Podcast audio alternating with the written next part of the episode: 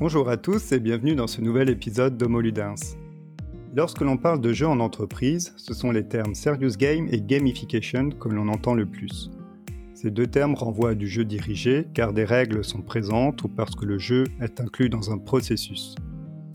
Pourtant, les enfants jouent sans règles. C'est d'ailleurs pendant ces périodes de jeu libre que l'on observe le plus d'effets bénéfiques du jeu sur l'apprentissage. Qu'en est-il alors du jeu libre en entreprise? Pour en discuter, j'ai le plaisir d'avoir avec moi Laure Doucet. Salut Laure Salut, salut, salut, ça va Mathieu? Ça va très bien. Euh, tu es cofondatrice de Plush and Nuggets. Est-ce que tu peux nous en dire un peu plus sur ton entreprise? Oui, bien sûr. Bah déjà, merci de, me recevoir. Je suis ravie euh, de pouvoir intervenir euh, dans ce podcast.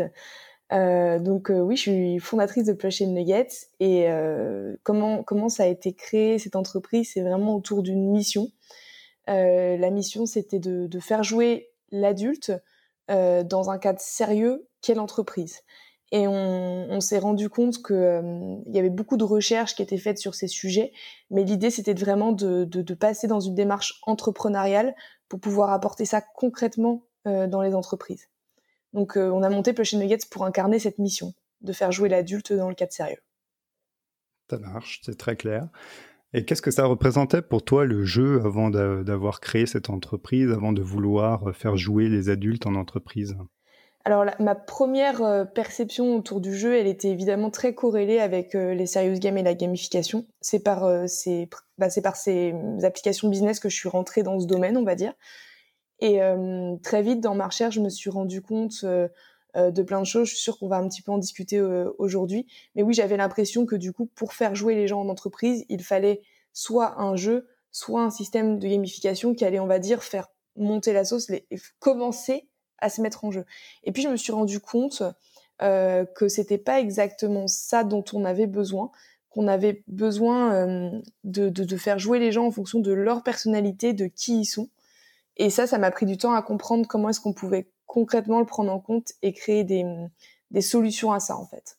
C'est-à-dire que au lieu de peut-être que moi ma vision du jeu en entreprise avant, elle était plus dirigée justement, euh, et je me suis rendu compte que ma mission c'était vraiment de faire euh, euh, de faire naître du jeu libre dans les entreprises et de trouver des solutions pour pour créer ça. Alors dans ton parcours, ben justement, tu as créé des, des serious games, notamment à Grenoble École de Management. Oui. Tu as mené aussi des recherches sur le jeu au MIT. Euh, qu'est-ce que t'ont appris ces expériences euh? Oui, bah, bah déjà à Grenoble École de Management, j'ai créé plusieurs serious games, euh, des serious games qui étaient autour de l'innovation. Donc c'était super intéressant parce que déjà on se posait cette question d'à quel point les règles doivent être dirigées. Parce que quand on fait de la créativité, par exemple, on va se poser la question, bah tiens, comment est-ce qu'on évalue une idée? Comment est-ce qu'on dit qu'une idée elle, est bonne ou pas? Et en fait, on se rendait compte que c'était typiquement à cause de problématiques comme ça, qu'on n'était pas capable de créer euh, des jeux avec énormément de règles, mais qu'on devait créer ce, ce, storytelling, cette liberté et cette capacité euh, pour les joueurs à prendre des décisions eux-mêmes en fonction de leur contexte. Donc je me suis assez vite rendu compte de ça parce que j'étais dans des serious games euh, d'innovation, je pense, qui demandent une grande créativité de la part des participants. Et puis ensuite, j'ai, dans le cadre de toujours de GEM, j'ai accompagné plusieurs professeurs euh, à développer leurs outils euh, pédagogico-ludiques.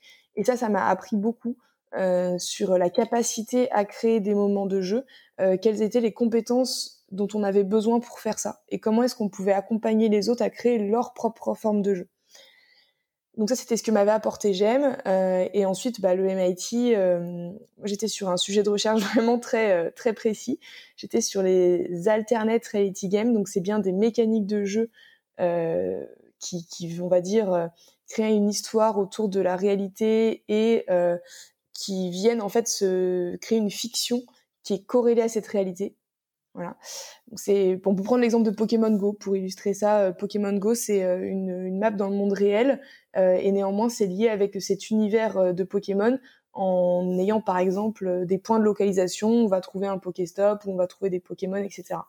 Et moi, j'ai étudié typiquement ces mécaniques de jeu et comment est-ce qu'on pouvait les utiliser dans le cadre euh, de l'éducation. Et en fait, euh, je me suis rendu compte euh, que c'était vraiment intéressant, mais ce que moi, et ce qui m'intéressait pour de vrai, c'était ce verbe jouer Et là, je me suis mise au MIT à faire énormément de recherches sur sur le jeu, mais en intégrant du business, de la psychologie, de, du développement personnel, du coaching, pour vraiment élargir ma compréhension de ce que ça voulait dire de jouer. et pendant quatre ans, j'ai donné des cours ensuite euh, au MIT sur le jeu en abordant plusieurs perspectives. Euh, la première année, c'était vraiment euh, les serious games et l'entreprise. Et puis ça a évolué pour devenir presque un cours de design. et c'était c'était l'idée d'explorer vraiment le, jouet dans son ensemble à travers des portes et des, des réflexions qui n'étaient pas encore présentes dans la recherche. Voilà. Et alors, qu'est-ce que c'est pour toi un peu le, le jouet pour des adultes en entreprise? Alors déjà, qu'est-ce que c'est que jouer? C'est déjà rien qu'en tant que tel une question énorme. Euh, je pense que ce qu'on peut retenir, c'est que quand on joue, on, obtient une, facilité à apprendre, un, fort niveau d'engagement et du plaisir. Donc c'est pour ça qu'on va essayer de jouer. Et après, dans le cadre de l'entreprise, ça apporte plein d'autres bénéfices, euh, comme par exemple euh, le, le, ownership sur les sujets, développer son leadership, euh, capacité à, à, avoir des idées qui sortent du cadre. Euh, donc concrètement, euh, on, on, va manipuler un sujet. Je vais pouvoir t'en dire un peu plus là-dessus. Et on va voir, à force de manipuler ce sujet différemment, avec des nouvelles postures de travail, avec du jeu, bah, qu'on peut avoir des solutions qui sortent du cadre et des solutions avec lesquelles on est vraiment tous contents. Et à ton avis, qu'est-ce qu'apporte euh, de plus le, du jeu libre, le fait de jouer, euh, par rapport à du jeu dirigé ou du jeu à règles dans un contexte professionnel? C'est une excellente question. Et ben, ça apporte en fait l'opportunité à chaque participant de jouer comme lui il l'entend et comme lui ça va lui apporter ses bénéfices de jouer. On a tous des façons différentes de jouer en fait. Il n'y a pas euh, une façon universelle de jouer, même si on joue tous et qu'on sait que c'est un comportement humain, voire même euh, animal en fait, euh, qu'on a tous en nous. En revanche, on a, tous nos façons de jouer parce que c'est culturel, parce que c'est sociétal, parce que c'est lié à notre, passé, à notre façon d'être. Enfin, c'est lié à plein de choses en fait. Et donc la, différence entre le jeu libre et le jeu guidé, c'est que on va plus avoir l'opportunité dans le jeu libre d'avoir de, de, des, formes de jeu très différentes dans la salle et d'avoir chacun qui contribue avec sa façon de jouer. Et je trouve que ça, c'est plus dur à faire dans, dans un jeu euh, guidé, où là, en fait, il y a concrètement des bonnes et des mauvaises façons de jouer. Et moi, je suis vraiment là pour autoriser toutes les formes de jeu et tous les individus qui viennent avec leur façon de jouer, et j'essaie de les inclure dans mes process euh, au lieu de leur imposer. Alors, tu m'avais parlé d'une métaphore intéressante du bac à sable. Est-ce que tu peux nous expliquer euh, ce que c'est et peut-être l'illustrer avec euh, un exemple concret? Ouais, bien sûr. Alors, bah, alors, la métaphore du bac à sable, pour moi, c'est la, meilleure métaphore en fait pour comprendre euh, le jeu libre. Donc en fait, je me suis intéressée à, cette idée du, du, bac à sable quand j'étais au MIT, en me disant tiens, dans, dans un bac à sable, il y a une infinité de formes de jeu qui est possible. Et donc je me disais quels sont les éléments du coup constitutifs d'un bac à sable qui font en sorte qu'on arrive à autoriser ça? Et donc dans un bac à sable, on va retrouver un cadre, donc une zone de jeu, la matière première qu'on va manipuler, du sable en l'occurrence. Potentiellement, on, va rentrer dans ce, bac à sable avec euh, des outils adaptés, euh, donc pelle, etc. Et puis évidemment, il y a des gens, et quand il y aura des gens dans ce bac à sable, c'est là où il va s'animer et euh, être mis en jeu, on va dire. Donc ça, concrètement, c'est pour parler du bac à sable, et après, on peut appliquer cette idée du bac à sable sur n'importe quel sujet. Euh, je, peux, je peux vous donner deux exemples concrets sur lesquels euh, je, travaille en ce moment. J'ai par exemple travaillé avec euh, MAPED, euh, où on devait bosser sur leur mission et définir leur culture d'entreprise en collaboratif. Et ben en fait, là, on vient, on vient de se mettre dans une salle, euh, qu'on décore, euh, qu'on vient mettre du matériel inspirant. Euh, donc ça, c'est le, on pose un cadre. On vient avec de la matière première. Donc par exemple des grilles de lecture sur la culture d'entreprise, des inspirations externes sur la mission, etc. on vient avec des outils. on va venir avec du matériel qui va venir activer la connexion main-cerveau pour mettre le sujet en jeu et autoriser des représentations, par exemple autour de la culture qu'on n'a jamais vues. et puis on vient évidemment mettre les bonnes personnes euh, qui sont légitimes pour parler de la mission et de la culture et qui ont quelque chose à apporter. donc ça, c'est un exemple de, de, comment. et puis après, ça se passe en une journée. Il y a quand même une espèce de temporalité. En l'occurrence, là, c'était une journée. En une journée, on vient manipuler ce sujet et co-construire un livrable par le jeu. Donc ça, c'est un, exemple. J'en ai un deuxième qui est plus remote et d'actualité. Euh, si tu veux que je t'en parle. Vas-y, vas-y. Ouais. Je pense que c'est important de, de, parler du remote très tôt, euh, vu le contexte, euh, et pour montrer aussi que c'est possible. Donc là, par exemple, en ce moment, j'anime un workshop sur un changement d'outil qui concerne qui concerne une équipe aux, aux, US. Et en fait, pour envisager ce changement d'outil, avant de se mettre dans la formation technique, ils ont besoin de comprendre le pourquoi, euh, d'en être euh, acteur et euh, de, de, de, dessiner, de co-construire le rôle qu'ils vont avoir par rapport à ces outils. C'est hyper, c'est hyper important quand on fait du change management autour de l'outil d'avoir ces moments-là. Donc là, par exemple, en remote, on va apporter un cadre qui va être tout simplement des horaires hein, qui sont envoyés dans une réunion. On va apporter des outils. donc on va travailler avec Mural pour avoir une représentation visuelle où chacun peut contribuer en mettant des post-it très facilement, en bougeant des éléments. Moi, je viens apporter euh, également énormément de visuels, quelque chose de, très accessible, euh, qui fait en sorte que le sujet, plus naturellement, il a l'air plus ludique et abordable. Et puis après, évidemment, on met encore une fois les bonnes personnes. Et là, je viens encore une fois animer ce bac à sable pour faire en sorte qu'on atteigne un objectif à la fin de nos deux demi-journées en ligne, qui est comprendre l'outil, se l'approprier et se projeter dans son utilisation. C'est du change management. Et alors, pour préparer ces ateliers, euh, comment est-ce que ça se passe? Quelles sont les informations que tu vas recueillir pour essayer de le préparer au mieux? Excellente euh, question également. Ben déjà, je, cherche à comprendre le contexte. C'est hyper important. Dans quel contexte on se situe? Qu'est-ce qui s'est passé avant? Euh, Où est-ce qu'on en est? Et où est-ce qu'on sent qu'on en est? Quels sont les objectifs que l'on a? Euh, ça sert à rien euh, de faire du jeu pour jouer quand on a pour ambition de, lui donner un rôle dans l'entreprise. Euh, donc on est obligé d'identifier des objectifs très clairs, ça prend un petit peu de temps, on les co-design avec les clients et on vient proposer des livrables. Donc on, se dit à la fin de notre session, voici ce qu'on aimerait atteindre. C'est très concret hein, et on va sur des livrables où on dit par exemple, bah je veux un mapping des rôles euh, et des personnes dans l'outil informatique qu'on va avoir. Voilà, mmh. c'est très clair. Et donc, déjà, quand moi j'ai le contexte, les objectifs et les livrables en tête, là, je peux commencer à travailler.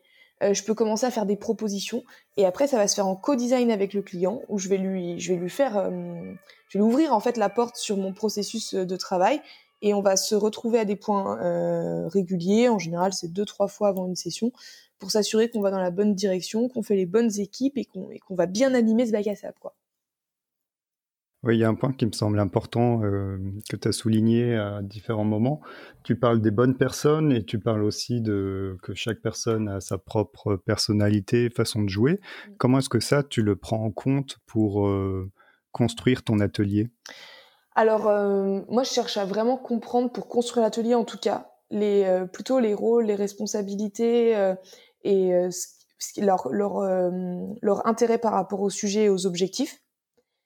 Et après, pour gérer plutôt leur façon de jouer, ça c'est très très dur euh, à anticiper. Et d'ailleurs, quand c'est anticipé, en général, c'est mal anticipé. on, se trompe en fait. donc là, pour le coup, maintenant, moi, c'est de, c'est plus de l'expérience aujourd'hui. En tout cas, aujourd'hui, je suis, je suis capable d'en parler comme ça. Et avec l'expérience et avec la, la, diversité du nombre de gens que j'ai vu jouer en entreprise, Aujourd'hui, je suis capable de mieux les orienter pour qu'ils y trouvent leur compte et qu'ils apprennent, qu'ils se fassent plaisir et qu'ils soient engagés. Mais ça, c'est vraiment euh, en fonction des différents profils, en fonction des envies, et c'est des choses qui se, qui se perçoivent que quand on est dans le bac à sable, en fait. Ok.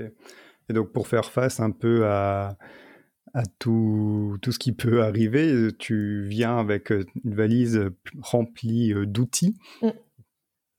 Oui, j'ai une valise remplie d'outils euh, et tous les outils sont forcément euh, travaillés en amont. C'est-à-dire que moi, je ne fais jamais euh, de, de, de, workshop préfet. Tous mes workshops sont sur mesure et co-construits avec les clients parce que je pense que si on veut faire du jeu libre en entreprise, il faut à chaque fois faire quelque chose qui est parfaitement adapté au sujet qu'on a en face. et à l'entreprise qu'on a en face. Donc je viens avec du matériel personnalisé, pré-pensé, un agenda préconstruit et bien sûr je m'autorise euh, bah, à le casser en fonction de ce qui se passe dans le bac à sable toujours. Mais en tout cas, oui, il y a un temps de préparation important pour s'assurer qu'on apporte le bon matériel, quoi, le bon déroulé.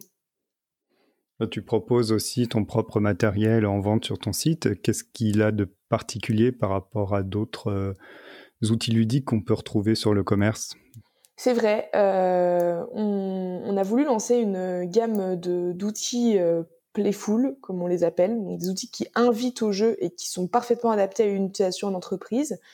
Les caractéristiques communes de tout ce qu'on vend, c'est que c'est modulable, versatile, ça peut s'adapter vraiment à une quantité de sujets, une quantité de façons de jouer, de faire, de c'est assez impressionnant. On parle de cartes, hein, on parle de, cartes effaçables, de dés effaçables. Donc on parle de, choses très simples qui ont un gros potentiel de personnalisation et qui euh, sont, très puissants puisque ils font appel à notre euh, à, culture. Hein. Une carte de jeu, un dé, c'est des choses qu'on qu'on associe euh, au fait de jouer assez naturellement, donc qui permettent en fait de naturellement prendre des postures de jeu libre qui sont efficaces. Voilà. Ce qu'on propose pour l'instant, et c'est sûr que ça c'est que le début parce qu'on se rend compte euh, que de rentrer par euh, l'outil et de d'offrir ça comme une invitation, eh ben c'est un très bon premier pas pour que les gens fassent infuser en fait de nouvelles pratiques et du jeu libre partout dans l'entreprise. Alors maintenant, l'atelier en tant que tel, euh, donc tu es avec euh, l'équipe, euh, avec les bonnes personnes, tu entres dans le cadre, dans le bac à sable avec les bons outils. Comment est-ce que ça se passe un atelier? Est-ce que tu as un déroulé un peu classique ou alors bien sûr j'ai un déroulé un peu classique non, mais par contre tous mes déroulés quand j'interviens en tout cas sous la forme de workshop suivent un framework qui est un framework en fait de, de classique facilitation qui est en fait un, un framework qui a été écrit à partir des recherches Montessori et qui est adapté à l'adulte. Donc en fait, dans un premier temps, on va avoir une phase euh, assez ouverte. Euh, on va pouvoir, on va dire, s'échauffer, commencer à se mettre en jeu, commencer peut-être à toucher du doigt la problématique. Euh, ça, c'est une phase un peu d'ouverture.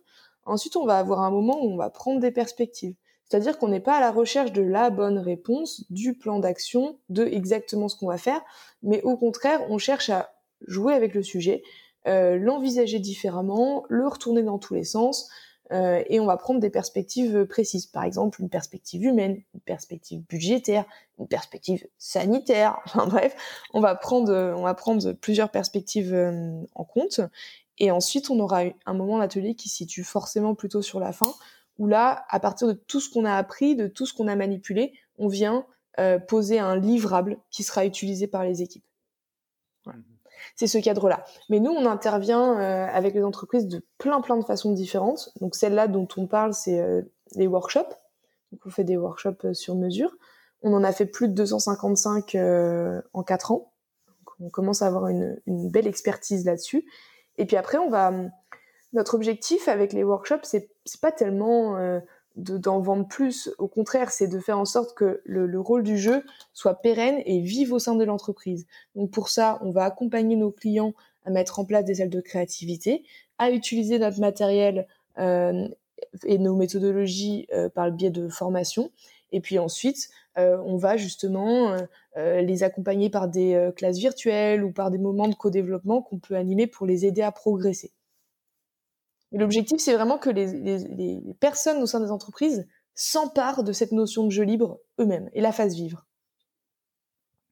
Oui, du coup, euh, est-ce que justement la, présence d'un facilitateur ou animateur est toujours euh, nécessaire tu dis que les, personnes, euh, l'objectif c'est que les personnes s'approprient les outils, la méthodologie, la, façon de faire Est-ce que du coup, ils sont effectivement capables de devenir eux-mêmes facilitateurs, de former d'autres personnes là-dessus et que l'entreprise tout entière se, transforme? Alors déjà, déjà, euh, on, a, longtemps cru qu'on avait vraiment besoin d'un facilitateur euh, pour mettre en jeu les sujets.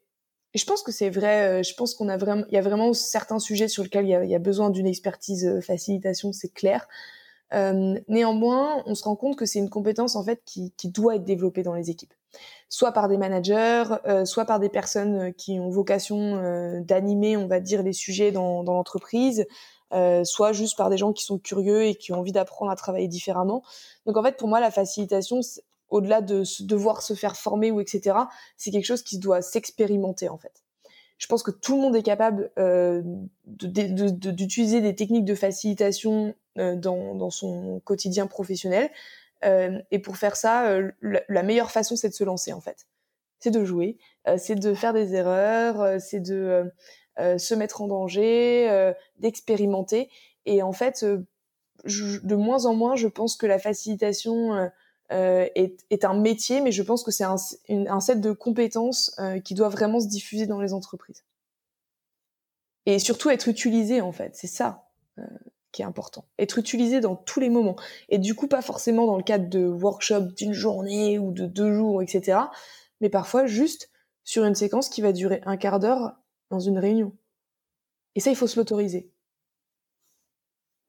Et du coup, le fait d'avoir un espace, euh, tu, parlais de mise en place d'espaces de jeu, si je peux appeler ça comme ça, qui, où il y a à l'intérieur du coup tout, des outils à disposition des gens pour animer un atelier, une réunion. Ça aiderait aussi à ce que les gens euh, euh, adoptent cette attitude de facilitateur ou d'animateur. Bien sûr, c'est en fait, c'est, au moins on pose un cadre. je te l'ai dit sur, la, sur le, la métaphore avec le bac à sable, on a donc un cadre de la matière première, des outils, des gens et un but. Euh, dans, euh, dans ces espaces, on vient apporter deux choses extrêmement importantes pour commencer à se mettre en jeu. C'est un cadre et des outils. Après, les gens viennent bah, avec eux-mêmes et puis évidemment avec leur euh, leur mission, leur purpose et les problématiques qu'ils doivent régler. Et donc en fait, c'est vraiment des lieux où on co-design, des lieux où on, on vient matcher des outils avec des problématiques, des pratiques avec des besoins. c'est des, lieux pour, euh, pour se mettre en jeu. Super. Et quels sont les retours des gens qui ont pu participer à, tes ateliers? Alors déjà, euh, sur les retours euh, sur les ateliers, si je te fais quelque chose qui est un peu générique sur tous les ateliers, c'est souvent euh, merci, quel plaisir de contribuer, euh, ça m'a révélé euh, des compétences que je n'avais pas vues sur moi-même, j'ai été capable de faire ça, je ne savais pas que c'était possible de faire ça aussi rapidement, on a accéléré notre façon de voir, donc voilà, ça c'est des, des, des, retours un peu génériques qu'on a sur tous nos ateliers. Et ensuite, en fonction des problématiques et des sujets, des objectifs qu'on va avoir, on va avoir des retours spécifiques. Et c'est ça que moi je trouve très intéressant. Euh, je peux te donner un exemple, par exemple sur le, programme de change management euh, One Offer que je t'ai cité plus tôt. Eh ben, on a fait des études pour euh, identifier la satisfaction des utilisateurs sur l'outil. Donc je parle pas du workshop, hein, je parle vraiment de, l'outil informatique qui était déployé. Et on remarque que les gens qui n'ont pas suivi euh, cet atelier de change management ont une notation de l'outil autour de 5,2, 5,4 sur 10. Ceux qui ont suivi l'atelier mais qui sont sur le même outil, ont une satisfaction de l'outil qui se situe entre 7 et 8 sur 10. C'est ça, moi, qui m'intéresse. Euh, ce qui m'intéresse, c'est pas tellement qu'on me dise ah je suis contente de l'atelier ou je suis pas contente. Ce qu'on m'intéresse, c'est qu'on me dise concrètement ça nous a aidé sur notre sujet sérieux. Et si le jeu en entreprise veut se faire une place sérieuse dans, dedans, en fait, il faut prouver euh, que ça apporte de la valeur euh, business et que ça apporte de la valeur aux équipes. Et ça, pour moi, c'est essentiel de toujours observer ces KPI. Ok, merci. Alors, on arrive un peu à la, à la fin de notre échange. Euh, c'est quoi la suite pour Plush and Nuggets euh, Est-ce que vous avez des futurs projets euh? Oui, ben, pendant le confinement, c'était, enfin, franchement, c'était, c'était, c'était très, c'était très bizarre comme période. Je pense que pour beaucoup de gens, je pense que déjà il faut tous se rassurer. Ça a été dur pour tout le monde. C'est dur pour tout le monde. Tous les entrepreneurs on, est passé par des phases émotionnelles euh, bon bah compliquées. Euh, aujourd'hui, ça va mieux parce qu'en fait, on a pris les sujets en main. Euh, on s'est dit, ok, voilà, la nouvelle réalité, c'est ça. On a pris, on a pris, on est parti du principe que le Covid, le fait qu'on soit à distance, etc., c'était une nouvelle réalité. Et il y a trois réflexions qui émergent. Premièrement, c'est que maintenant qu'on sait travailler à distance, en tout cas qu'on l'a expérimenté à grande échelle, comment est-ce qu'on fait pour quand on est en présentiel avoir de la valeur supplémentaire par rapport à nos moments en, distanciel? Donc ça euh, c'est la première chose qu'on observe. s'assurer que les moments en présentiel soient uniques, pertinents et apportent une valeur différente que ce qu'on va trouver en ligne. C'est une première piste qu'on explore. La deuxième, ça va être de se dire, bah en fait, il y, a un nouveau bureau qui est en train d'émerger, un nouveau lieu de jeu, un nouveau cadre euh, qui est vraiment le chez-soi, euh, euh, plus ou moins confortable d'ailleurs, dans un bureau ou non, sur sa table de cuisine, peu importe. Et comment est-ce qu'on fait pour aider ces gens-là à jouer avec leur sujet? Et donc nous, on pense qu'il y a un gros besoin de reconnexion. la connexion main-cerveau. Donc on pense qu'il faut aller scaler nos outils aussi sur ces cibles-là euh, et à ramener en fait euh, du matériel euh, playful dans les maisons. Ça, je pense qu'on l'aurait pas trop imaginé sans le Covid. et la troisième chose, c'est que moi, je, je, suis passionnée évidemment par le jouet, ce que ça veut dire et sa recherche associée. Ça fait quatre ans que j'enseigne au MIT sur ces sujets et j'ai décidé de, de, construire un cours en ligne pour que ce savoir soit accessible à tous, donc euh, là, ça sort euh, dans, les jours qui viennent euh, tranquillement. Ça s'appelle Basics of Play at Work. Et c'est vraiment sur la base du jeu en entreprise. Et c'est un super cours pour mettre en pratique, justement. Et surtout pas s'arrêter à la théorie et tout ce qui est chouette dans cette théorie, mais surtout avoir cette capacité de commencer à mettre en pratique et d'en sentir les bénéfices. Donc voici les projets. Génial, très intéressant. Alors, est-ce qu'il y a un sujet que nous n'avons pas abordé dont tu aimerais parler avant qu'on clôture? Oui, euh, moi je voudrais vraiment dire à tout le monde, euh, mettez-vous en jeu. Devenez des exemples et des rôles modèles de ce que ça veut dire de jouer sérieusement. Et euh, ne faites pas de vos créations, donc de vos jeux ou de vos processus ou de vos méthodes, votre rôle modèle, mais devenez ce rôle modèle en fait. Explorez la diversité de ce que le jouet peut vous apporter. Euh, et en l'exemplifiant, vous donnerez envie euh, aux gens de, travailler avec vous, de jouer avec vous et d'explorer des nouvelles choses. Donc ne soyez pas push, soyez dans une exploration, partagez cette exploration à fond et mettez-vous en jeu, c'est le plus important, régulièrement et avec des formes de diversité importantes. Super, bah, merci beaucoup Laure. Merci Mathieu, un plaisir. Et puis euh, écoute, euh, hâte de, te voir euh, sur des, moments ludiques, dans des bacs à sable, quoi. Hâte de voir dans des bacs à sable, Mathieu. Avec plaisir. Merci. Merci d'avoir écouté jusqu'au bout. N'oubliez pas de vous abonner et de parler du podcast autour de vous. À très bientôt!